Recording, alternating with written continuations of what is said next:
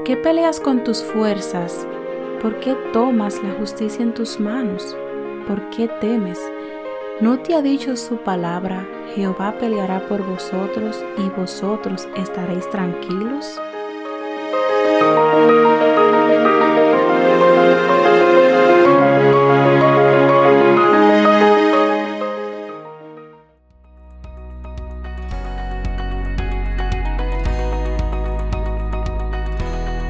Dios te bendiga, amigo y hermano que me escuchas. Mi nombre es Scarlett y estás una vez más en sintonía en Él es mi Abba Padre. Y como siempre, es una gran bendición de poder compartir la palabra de Dios contigo.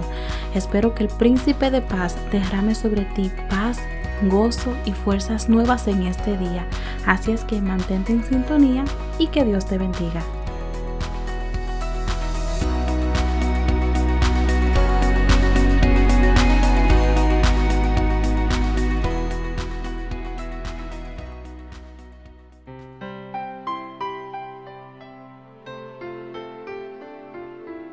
La historia de cómo el pueblo de Israel fue liberado de manos egipcias es una de las más grandes e impactantes y maravillosas historias que se puedan contar.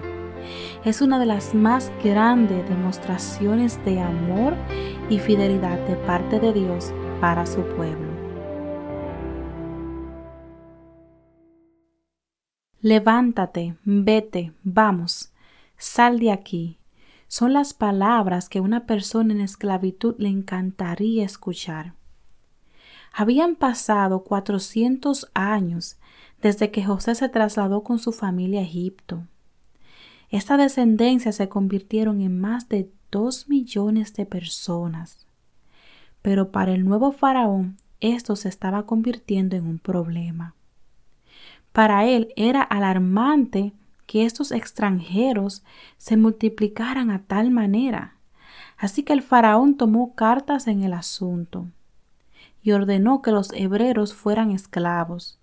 Pero mientras ellos eran oprimidos, más se multiplicaban. Y lo que ellos no imaginaban, y mucho menos el faraón, era que pronto llegaría Jehová Dios a su rescate.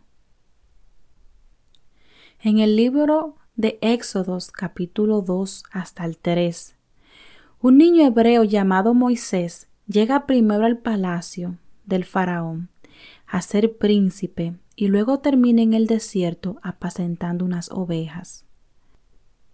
Más adelante, Dios se le aparece en unas llamas de una misteriosa zarza ardiente y le dice, Bien he visto la aflicción de mi pueblo que está en Egipto, y he oído su clamor a causa de sus exactores, pues he conocido su angustia, y he descendido para librarlos de manos de los egipcios y sacarlos de aquella tierra, a una tierra buena y ancha, a tierra que fluye leche y miel, y a los lugares del cananeo, del eteo, del amorreo, del fereceo, del eveo y del jebuseo. El clamor, pues, de los hijos de Israel ha venido delante de mí, y también he visto la opresión con que los egipcios los oprimen. Ven por tanto ahora, y te enviaré a Faraón, para que saques de Egipto a mi pueblo, los hijos de Israel. Finalmente, Moisés regresa a Egipto.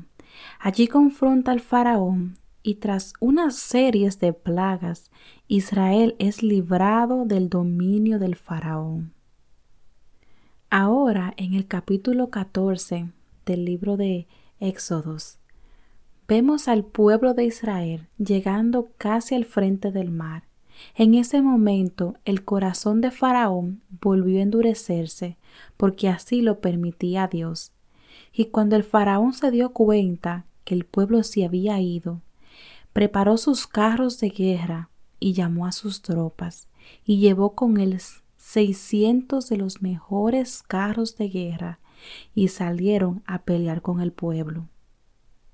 Y cuando el faraón se hubo acercado, el pueblo de Israel alzaron sus ojos y he aquí que los egipcios venían tras ellos. Y los hijos de Israel temieron en gran manera y clamaron a Jehová.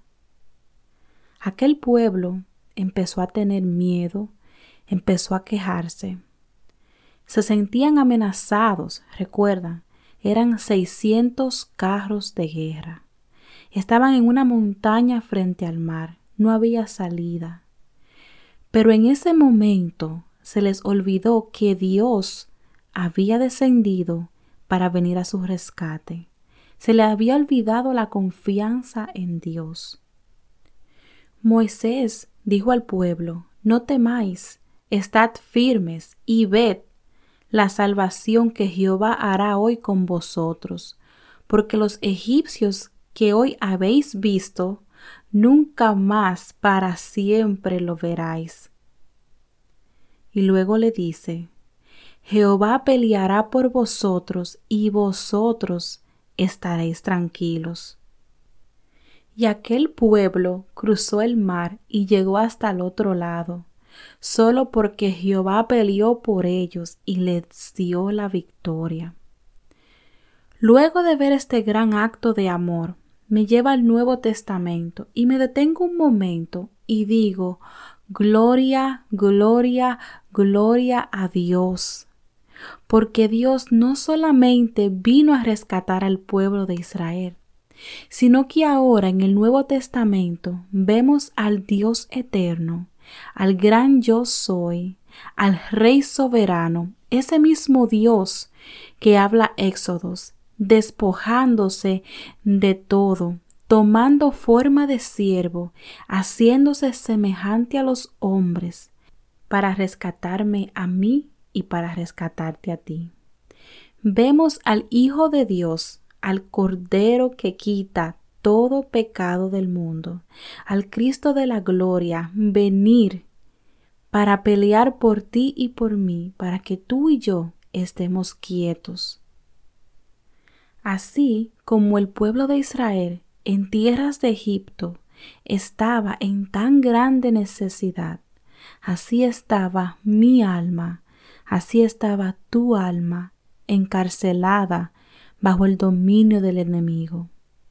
Pero Él descendió una vez más para rescatarte a ti y para pelear por nosotros.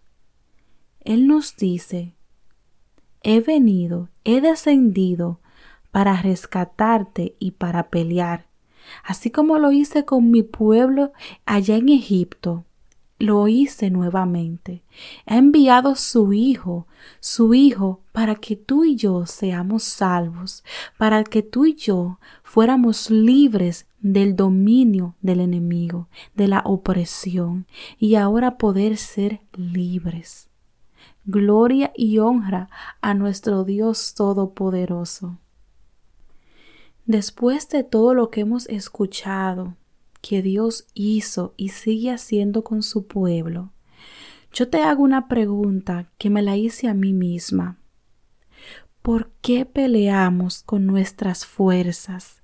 ¿Por qué tememos si ya Dios vino a nuestro rescate? Ya Él vino a rescatarnos. Ya somos libres gracias a su Hijo amado que murió en esa cruz del Calvario. Aquel pueblo de Israel tuvo gran temor cuando veía que el faraón se acercaba con tantos y tantos y tantos carros de guerra, pero Dios les recordó que él iba a pelear por ellos. ¿Cuántas veces Dios te ha abandonado? Sé que me dirás ninguna. ¿Cuántas veces Dios se olvidó de su promesa? Sé que me dirás ninguna. Entonces, ¿por qué peleas con tus fuerzas? ¿Por qué temes? ¿Por qué nosotros, como la Iglesia de Jesucristo, tememos y peleamos con nuestras fuerzas, como que todavía estamos encarcelados cuando ya somos libres, hemos sido rescatados, hemos cruzado ese mar rojo? Solamente estamos esperando entrar a esa tierra prometida, a esa salvación. Eso estamos esperando, a esa eternidad con el Cristo Todopoderoso. pero ya hemos sido rescatados, ya somos libres. ¿Por qué siempre peleamos con nuestra fuerza como que si Dios nos ha abandonado cuando Dios nos recuerda hoy, yo voy a pelear por ti y tú vas a estar tranquilo, tú vas a estar quieto, tú vas a estar quieta? Dice su palabra que el ángel de Jehová acampa alrededor de los que les temen. Salmos 34, 7. Y dice que Él los defiende. El ángel de Jehová es el mismo Jesús que acampa alrededor de ti. Y dice, Él te defiende, Él pelea, Él te cuida, Él te guarda, Él guarda de su iglesia, él hace con su iglesia como Él quiera porque Él la guarda, la cuida y la protege. Jehová peleará por vosotros y vosotros estaréis tranquilos. Cierra tus ojos y dite a ti mismo, Jehová peleará por vosotros y vosotros estaréis tranquilos. Jehová peleará por su iglesia, Jehová peleará por sus hijos, Jehová peleará por ti y por mí hasta el fin del mundo.